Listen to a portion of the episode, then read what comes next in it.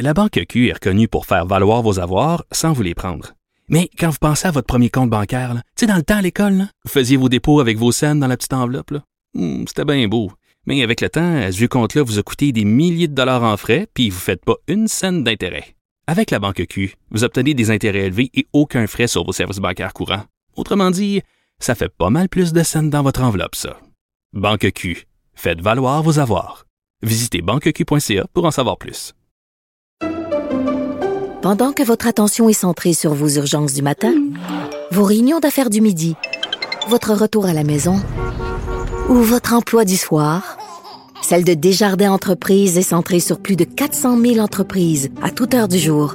Grâce à notre connaissance des secteurs d'activité et à notre accompagnement spécialisé, nous aidons les entrepreneurs à relever chaque défi pour qu'ils puissent rester centrés sur ce qui compte, le développement de leur entreprise. Yves Daou et Michel Girard démystifient, informent et analysent le monde des finances. Pour que vous puissiez enfin vous mêler de vos affaires. Cube Radio. Les crypto-monnaies font fureur en 2021 avec le Bitcoin en hausse de plus de 100% depuis le début de l'année. Euh, le marché haussier des crypto-monnaies a été stimulé par plusieurs facteurs. Euh, on parle à la mise en bourse là, récemment de Coinbase qui a été maintenant évalué à plus de 100 milliards de dollars. Euh, il y a eu même la nomination récemment de celui qui est à la tête du Security Exchange Commission, celui qui est l'organisme américain qui contrôle les marchés, qui est un favorable aux crypto-devises. Donc, euh, pour discuter de tout ça, euh, je reçois Kawan Zhang, qui est professeur au département de génie logiciel de l'école de ETS à, Montréal. Bonjour, M. Zhang. Oui, bonjour. merci pour l'invitation. Ah, ben, merci beaucoup. Écoutez, euh, bon, cette semaine, le Journal de Montréal, le Journal de Québec reportait euh, qu'une quinzaine de petits investisseurs de 16 à 20 ans là, avaient tout perdu, ou à peu près, là, euh, dans un, cyberbonnet ou un jeton MRS qui a été créé en l'espace d'un mois par un, petit gars de Laval, Antoine Marsan, avec son associé Bastien Francaire. Et euh, là, il y a eu de la surenchère, il y a eu du pump and dump, mais finalement, beaucoup de gens ont perdu de l'argent. Même l'AMF puis la police de Laval enquête sur ce, dossier-là. Et vous, qui êtes un spécialiste des cyber, de la cybermonnaie, pourriez-vous expliquer un peu d'abord comment ça fonctionne, la cybermonnaie?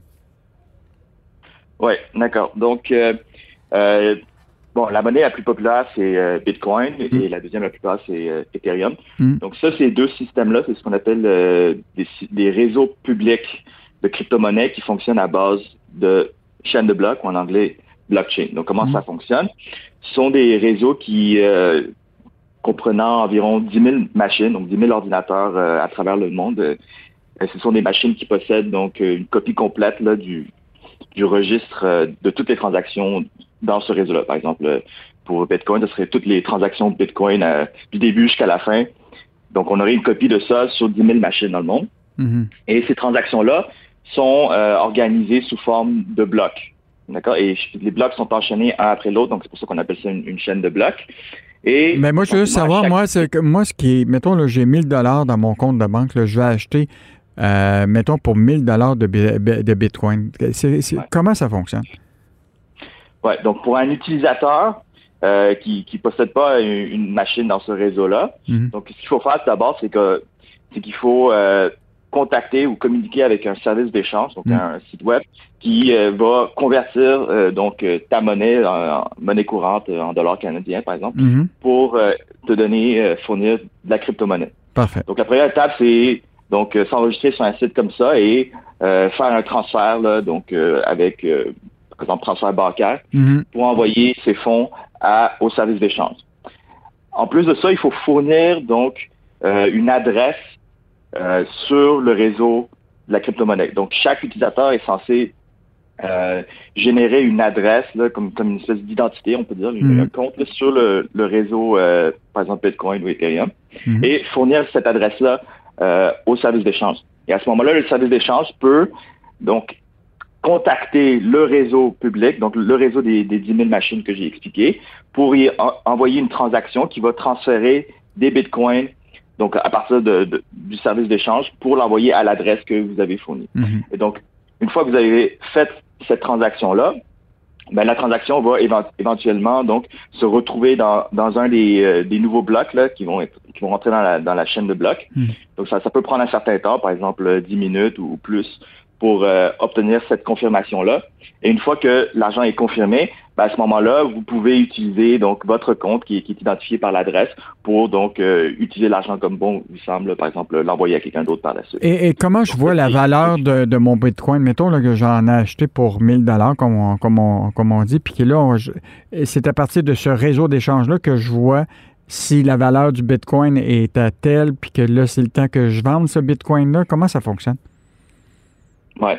Donc le les, réseaux d'échange là, donc euh, qui, qui, font la conversion entre euh, le Bitcoin et le dollar canadien, ça c'est des ça c'est des c'est des réseaux qui sont en quelque sorte à part du réseau principal qui fait juste le réseau de blockchain lui-même fait juste donc euh, contrôler les transferts de, de Bitcoin eux-mêmes. Ils vont pas vont pas régulariser ou contrôler le taux d'échange ou peu importe. Ça c'est vraiment quelque chose qui est fait par les services d'échange. Donc à ce moment-là, quand on contacte le le site web là, pour faire l'échange des euh, du dollar canadien au, au Bitcoin, le site va offrir un certain taux d'échange et c'est le taux qu'on va utiliser pour faire l'échange à ce moment-là.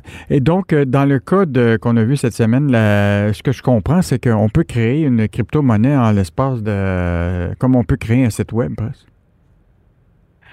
Oui, bon, dans, dans le code euh, de l'affaire euh, MRS. Donc MRS, c'est un c'est une crypto-monnaie qui euh, a été hébergée sur le réseau Ethereum. Donc la différence entre Ethereum et Bitcoin, c'est que Ethereum, c'est un système qui est plus flexible mhm. et peut héberger plusieurs crypto-monnaies, alors que Bitcoin peut juste héberger on peut juste utiliser Bitcoin. Mais dans Ethereum, on peut utiliser de l'Ether, on peut utiliser euh, le Coinbase, on peut utiliser, euh, dans ce cas-ci, le MRS. Et donc, MRS, c'est un site d'échange. Donc, c'est ce que j'ai dit, c'est un site qui, qui spécialise dans la conversion de, de monnaie courante ou en crypto-monnaie. Donc, dans ce cas-ci, les gens ont utilisé le service de MRS pour convertir leur dollar en jetons MRS. Mm-hmm. Et ces jetons, donc une, fois que la conversion est faite, les utilisateurs, qui les clients de MRS, se sont retrouvés avec euh, un compte sur Ethereum qui possède euh, ces jetons-là. Mhm. Et une fois, mais par exemple, je vois, là, mettons que je, décide de passer à mes profits parce que là, je vois très bien que euh, je l'ai acheté à 40 sous. Là, je vois que le Bitcoin, le, jeton en question est rendu à 5,22. Euh, si je, le vends, je le vends à un, réseau de, de, gens qui sont prêts à l'acheter. Puis à partir de là, je peux refaire le même transfert que j'ai fait, c'est de le ramener dans mon compte bancaire? Oui, c'est ça. Donc, donc euh, à ce moment-là, une fois qu'on veut vendre euh, nos jetons, qu'on veut le reconvertir en, euh, en monnaie courante, il faut recontacter un, un service d'échange, pas nécessairement le, le, le service d'échange original. Donc, il, peut y avoir plusieurs sites d'échange qui acceptent le, MRS. Et chacun des sites vont euh, donc offrir un, taux euh, qui va être plus ou moins semblable, mais qui peut différer. Et ils peuvent avoir aussi euh, différentes restrictions, conditions, par exemple, limite de minimum ou maximum de, fonds qu'on peut transférer ou, ou un certain temps, de, un délai d'attente pour convertir les fonds. Et donc, une fois que on identifie un, site comme ça et que qu'on veut faire un échange, ben à ce moment-là, le site va fournir sa, son adresse euh, pour transférer les fonds. Donc là, l'utilisateur va devoir euh, envoyer ses jetons à cette adresse-là.